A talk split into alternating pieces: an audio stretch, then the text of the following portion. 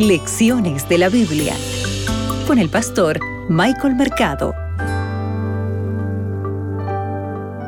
Hola, hola amigos, hemos llegado al día final donde tenemos que recordar lo que aprendimos acerca de toda esta lección durante esta semana.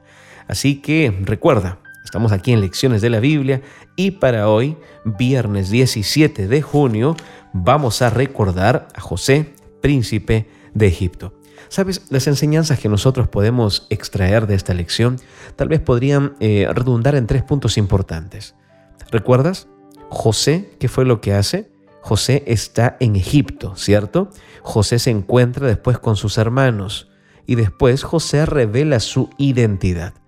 Sería bueno que acá en, en el primer punto, cuando José, ¿verdad?, está en Egipto, podemos comparar a José con Daniel, ¿verdad? ¿De qué manera estos dos hombres sirven como modelos? Para que los piadosos participen en política? ¿Cuáles son las cualidades de José en comparación con tal vez los políticos modernos?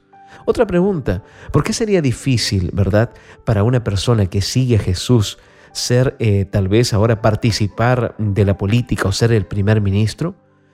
El cumplimiento de la profecía, amigos. En el cumplimiento de la profecía, cuando José, por ejemplo, se encuentra con sus hermanos, ¿por qué y cómo afecta nuestras decisiones éticas?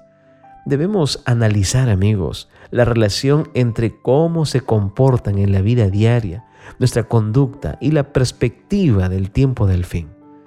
Porque la esperanza en el reino de Dios debería inspirar la forma en que tratamos a los demás.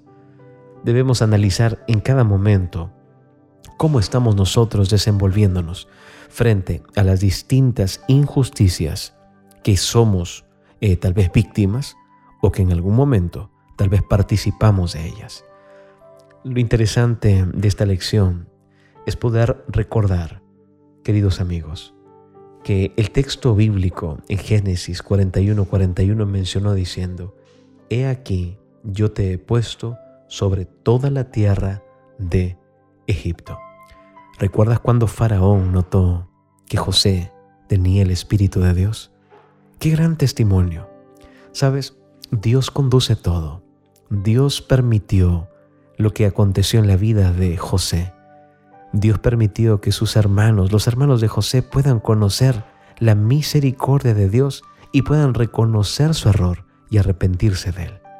Cuán importante es que nosotros en este tiempo, apreciado amigo, también podamos recordar que en la vida podemos equivocarnos y podemos fallar a alguien o alguien nos puede fallar. Pero aquí está la clave de esto. Podemos perdonar y podemos pedir perdón. ¿Y por qué no pensar cuántas veces le hemos fallado a Dios? Hoy es un buen día para pedir perdón. Que Dios te acompañe.